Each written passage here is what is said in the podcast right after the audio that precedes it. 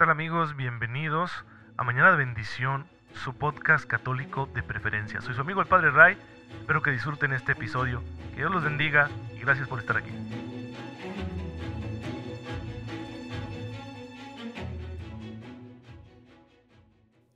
Muy buenos días queridos hermanos, muy feliz lunes, bienvenidos a su podcast católico favorito, Mañana de Bendición. Soy su amigo el Padre Ray, les envío un fuerte abrazo, un cordial saludo y mi mejor deseo de cada mañana. Que tengan ustedes una fe muy viva, despierta, para que puedan percibir cómo la gracia de Dios ya está en sus manos, Dios la ha puesto ahí porque nos ama y con ella podremos vivirlo todo a la manera de Jesucristo nuestro Señor, siguiendo sus enseñanzas, siguiendo su ejemplo, y eso nos va a conducir al cielo, que es nuestra patria definitiva. La patria celestial es la meta de todos nosotros que somos hijos de Dios y de todo ser humano, de hecho, aunque no todo mundo ha acogido el anuncio explícito del Evangelio, pero a todos Dios nos ha destinado para esa patria. Ahora, que ese es el destino que Dios quiera para nosotros no significa que se va a hacer realidad sí o sí. Dios cuenta con nuestra respuesta, con nuestra libre cooperación a esa gracia que precisamente ha derramado sobre todos nosotros mediante su Hijo Jesucristo nuestro Señor. De manera que aún el que no cree en Cristo, el que no ha recibido el anuncio explícito del Evangelio, el que no pertenece formalmente a la iglesia, si se salva, se salva por Cristo, no por sus propias fuerzas, porque la gracia salvadora de Cristo es para todos. Sin embargo, también estamos llamados a acogerla y a cooperar con ella. Y esa gracia llega a todo ser humano de formas pues misteriosas porque Dios tiene esos caminos para todo mundo. Sin embargo, eh, estamos más seguros de la acción de la gracia cuando recibimos el anuncio explícito del Evangelio, porque así podemos responder de una forma más consciente a la llamada que Dios hace a todos los hombres. Y bueno, pues hermanos, el día de hoy estamos celebrando la solemnidad de todos los santos. Hoy la iglesia celebra la santidad. Es un hecho que estamos llamados a ser santos, porque Dios es santo. Si Dios quiere salvarnos, lo hace mediante un proceso de continuo perfeccionamiento, al que llamamos santificación. No lo hace simplemente chasqueando los dedos y diciendo, ya está, todos están en el cielo. No, hay un proceso de crecimiento que se va insertando en nuestra vida natural, en nuestro desarrollo psicobiológico. A través de nosotros se manifiesta la gracia de Dios. Gracia y naturaleza forman un binomio que están llamados a la perfección y a esa perfección final le llamamos nosotros santidad. Hay que ser santos, pues. Por eso la iglesia celebra esta fiesta, porque hay muchos hermanos y hermanas nuestros que lo hicieron bien que respondieron en mayor o menor medida a la gracia de Dios y ahora están gozando con Él en el cielo, ahora reinan con Cristo. Estamos seguros de eso. Son muchísimos, algunos los conocemos por la historia de la iglesia, porque la iglesia tiene pues un sistema, vamos a decirlo así, para corroborar la santidad de sus miembros, que consiste en revisar su vida, sus escritos y sobre todo verificar si por su intercesión se ha recibido un don extraordinario de Dios, es decir, un milagro. Es un sistema muy interesante que espero en algún episodio del podcast poder explicarlo así con detalle. Y bueno, a esos santos canonizados, es decir, registrados, pues son a los que más conocemos. Sin embargo, hay muchísimos más. La mayoría son santos anónimos y nosotros entonces podemos estar tranquilos y decir, pues también yo puedo unirme al número de los santos. Porque Cristo ha querido llamarnos intencionalmente a la santidad. En Mateo 5:48, Jesús dice lo siguiente, sean perfectos como su Padre Celestial es perfecto. Él nos propone este camino, eh, esta, esta ideal, perdón, esta meta, nos lo propone en el contexto del Sermón de la Montaña. Los capítulos 5, 6 y 7 de San Mateo, no me canso de decirlo, hay que leerlos, contienen el programa moral de Jesucristo. La propuesta ética de Jesucristo nuestro Señor está ahí, hay que leerla, hay que conocerla. Y el núcleo de esa propuesta ética está precisamente en este versículo, porque con ello nos está mostrando Jesús hasta dónde llega el ideal, ser perfectos como Dios.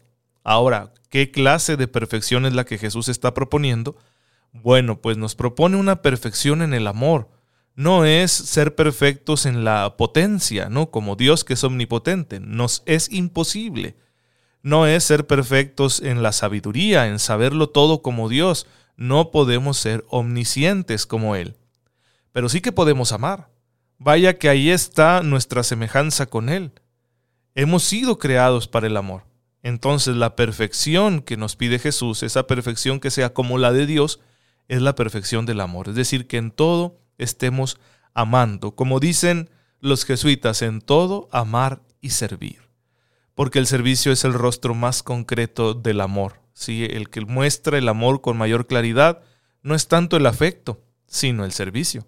No es que el afecto no sea importante, es importantísimo, valiosísimo, pero lo es más el servicio.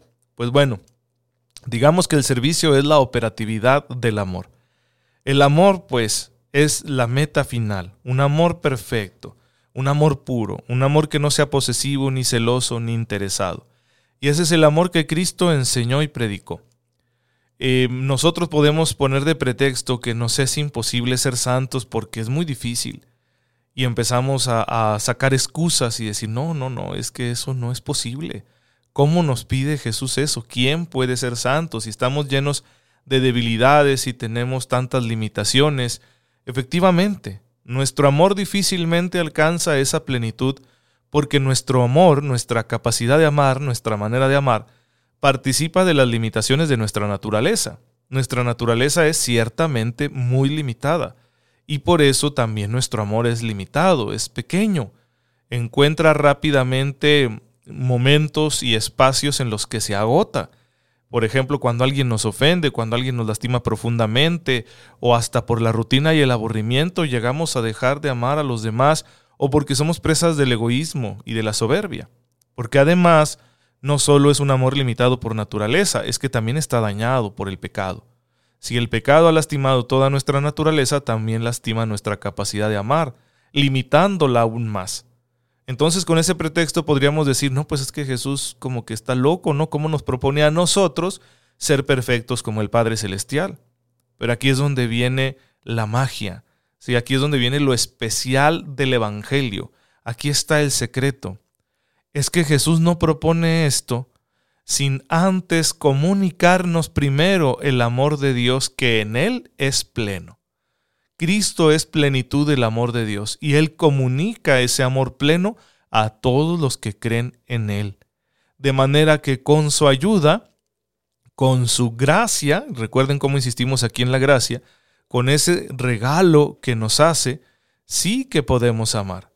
Ese regalo suyo entra en nosotros y empieza a sanar nuestra capacidad de amar y la ensancha, le da nuevas posibilidades. Pero tú y yo tenemos que dejar entrar ese amor divino que Jesús nos comunica a través de su palabra y de los sacramentos para que vaya tocando todas las áreas de nuestra vida. Y allí se produzca esa sanación, esa liberación, se rompan las ataduras, se cierren las heridas que nos permitan amar cada día más, amar mejor, amar con más intensidad, con más generosidad. Es posible, pero necesitamos dejar que esa gracia toque cada espacio de nuestra vida. Para eso se requiere la fe, entonces hay que pedirle al Señor mucha fe, para creer que este amor realmente está en nosotros, se está moviendo dentro de nosotros y que tiene la capacidad de sanarnos y liberarnos para que podamos amar en plenitud. Vamos, si el virus es el pecado, el amor de Cristo, el amor divino, es el anticuerpo. Y llega hasta nosotros porque Cristo se entregó precisamente para que nosotros recibiéramos ese amor divino, ya que prometió al Espíritu Santo y el Espíritu Santo se derramó en la iglesia. ¿Y qué es el Espíritu Santo? La tercera persona de la Santísima Trinidad es el amor que hay entre el Padre y el Hijo, el amor mismo de Dios, el amor íntimo, que hace que Dios sea Dios yo sé que es un planteamiento difícil de comprender eh, de una forma lógica, racional, pero el amor de Dios, el Espíritu Santo, vive en nosotros, es un don que hemos recibido. Cristo lo envió sobre su iglesia, para que la iglesia, con la fuerza del Espíritu, pueda cumplir con la tarea de proclamar el Evangelio del amor en todos los rincones de la tierra, pueda llevar a Cristo a todas partes. Entonces ese amor vive en nosotros, está circulando por ahí, pero tú y yo tenemos que abrir las compuertas para que vaya a través de nuestras venas espirituales y nutra nuestros músculos espirituales, que son músculos para el amor, y así se ensanche nuestra capacidad para dar amor a Dios, a los demás e incluso a nosotros mismos. Porque el amor es uno, es un solo acto, el amor solo que se mueve en distintas direcciones, hacia Dios, hacia los demás y hacia mí mismo. Pues bien, hermanos, esto es necesario que lo tengamos bien claro.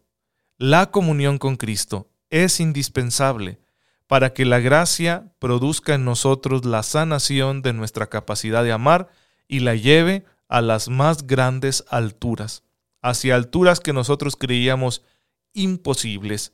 El amor de Dios puede llevarnos hasta allá puede hacernos amar mucho hasta el extremo, como Cristo mismo. Esa gracia que hemos recibido hay que dejarla florecer, hay que sembrarla en el campo de nuestra vida para que crezca y produzca frutos de vida eterna. Sin embargo, sin la comunión con Cristo, la gracia no se sostiene por sí misma, porque es una realidad dinámica, depende de esa relación que tengamos con Jesús. Por eso en Juan 15:5 dice el Señor, sin mí nada pueden hacer. Se escucha así extraño, ¿verdad? O sea, dependemos tanto de Cristo efectivamente. Jesús dice esto en el contexto de esa parábola que utiliza para hablar de la relación que debe tener el discípulo con su maestro. Dice, ustedes son los sarmientos, yo soy la vid. El sarmiento por sí mismo no da fruto a menos que esté unido a la vid. Así que por eso dice Jesús, sin mí nada pueden hacer. Necesitamos de Él, la comunión con Él es indispensable para que tú y yo podamos ser santos, para que podamos imitar a Dios en sus perfecciones del amor. Necesitamos estar unidos a Cristo, necesitamos que la relación con Él sea netamente interpersonal. Y para ello, pues hay que dialogar. Las relaciones crecen, se fortalecen se perfeccionan cuando hay trato.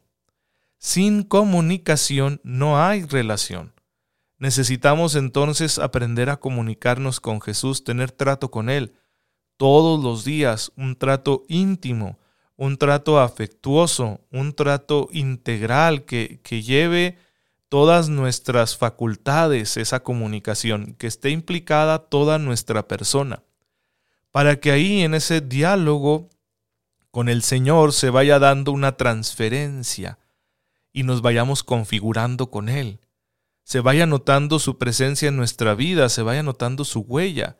Y así mi forma de pensar, mi forma de actuar, mi manera de ser, de sentir, de estar en el mundo vayan reflejando la manera de ser, de sentir, de pensar, de estar de Jesucristo. Por eso Pablo pide en el segundo capítulo de la carta a los filipenses que tengamos los mismos sentimientos de Jesucristo. Solo es posible si guardamos una estrecha relación con Él. Esta relación tiene que implicar nuestro entendimiento.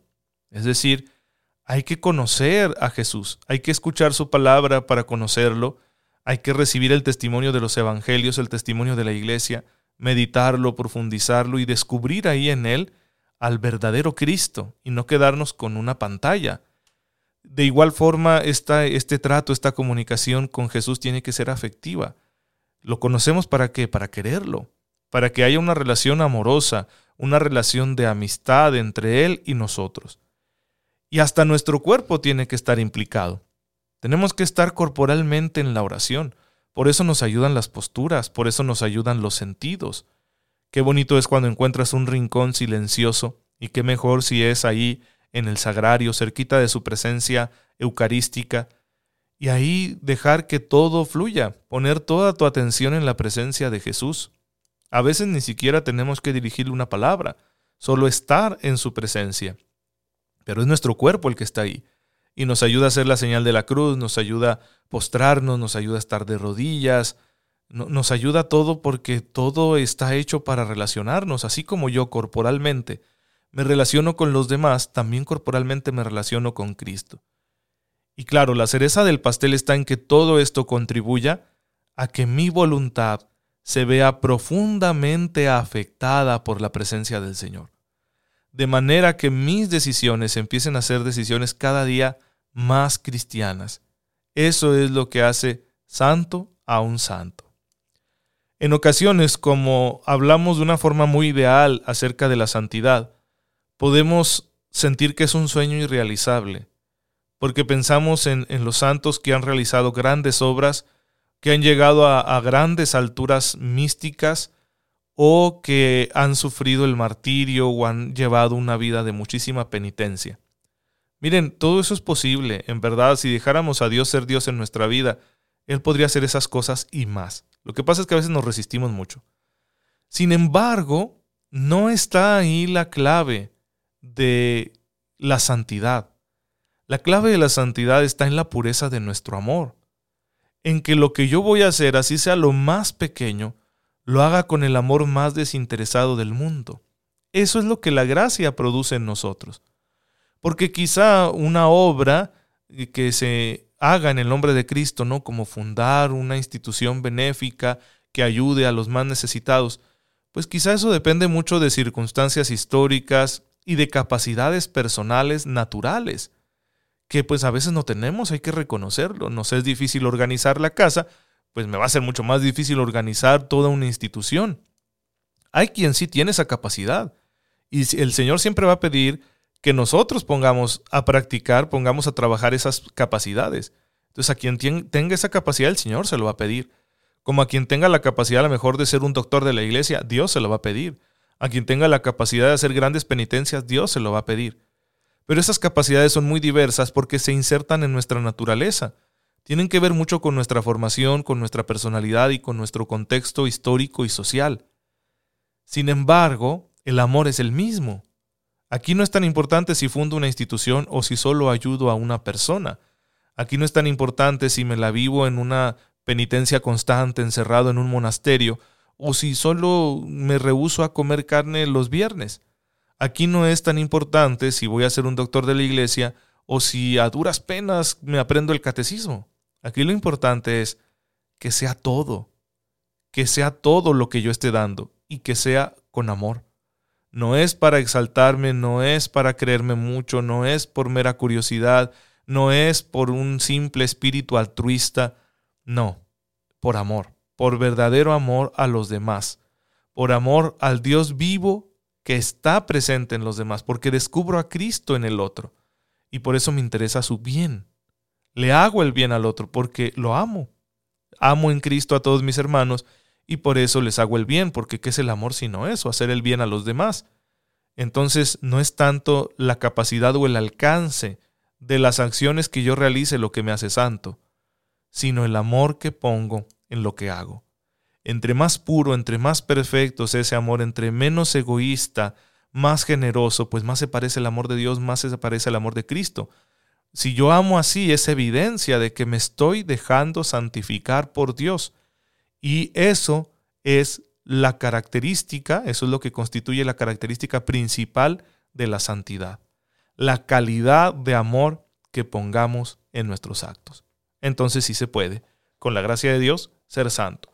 Pues hoy que estamos celebrando la santidad misma, hoy que estamos celebrando a todos los santos, pensemos que nosotros somos parte de ese número de los elegidos y que vamos hacia donde están ellos reinando con Cristo. Que nadie se desanime, sí se puede ser santo. Y ustedes se preguntarán dónde quedó mañana de bendición. Bueno, pues este es el episodio de hoy. Hablamos de Cristo, que es lo que estamos haciendo en la parte cristológica, y hablamos de santidad, que es lo que hacemos en, en, la parte agiográfica, ah, es el nombre técnico, ¿no? De hablar de los santos. Eh, cumplimos con los dos propósitos y había que decirlo porque esta fiesta es muy importante. Mañana celebraremos a los fieles difuntos. Es una fiesta a la que siempre le hemos dado mucha importancia, pero litúrgicamente esta es mayor. ¿Sí? Porque a morir todos, pero seremos todos santos, solo Dios sabe. Entonces, por eso es importantísimo resaltar esta fiesta. Ojalá que la podamos vivir con la solemnidad que merece y con un profundo compromiso de ser santos y por supuesto bien pegados a Cristo para en el trato con Él recibir la gracia necesaria que nos haga realmente santos hasta que lleguemos al cielo. Te damos gracias, Padre, porque nos has llamado a la santidad y nos has dado todo para ser santos.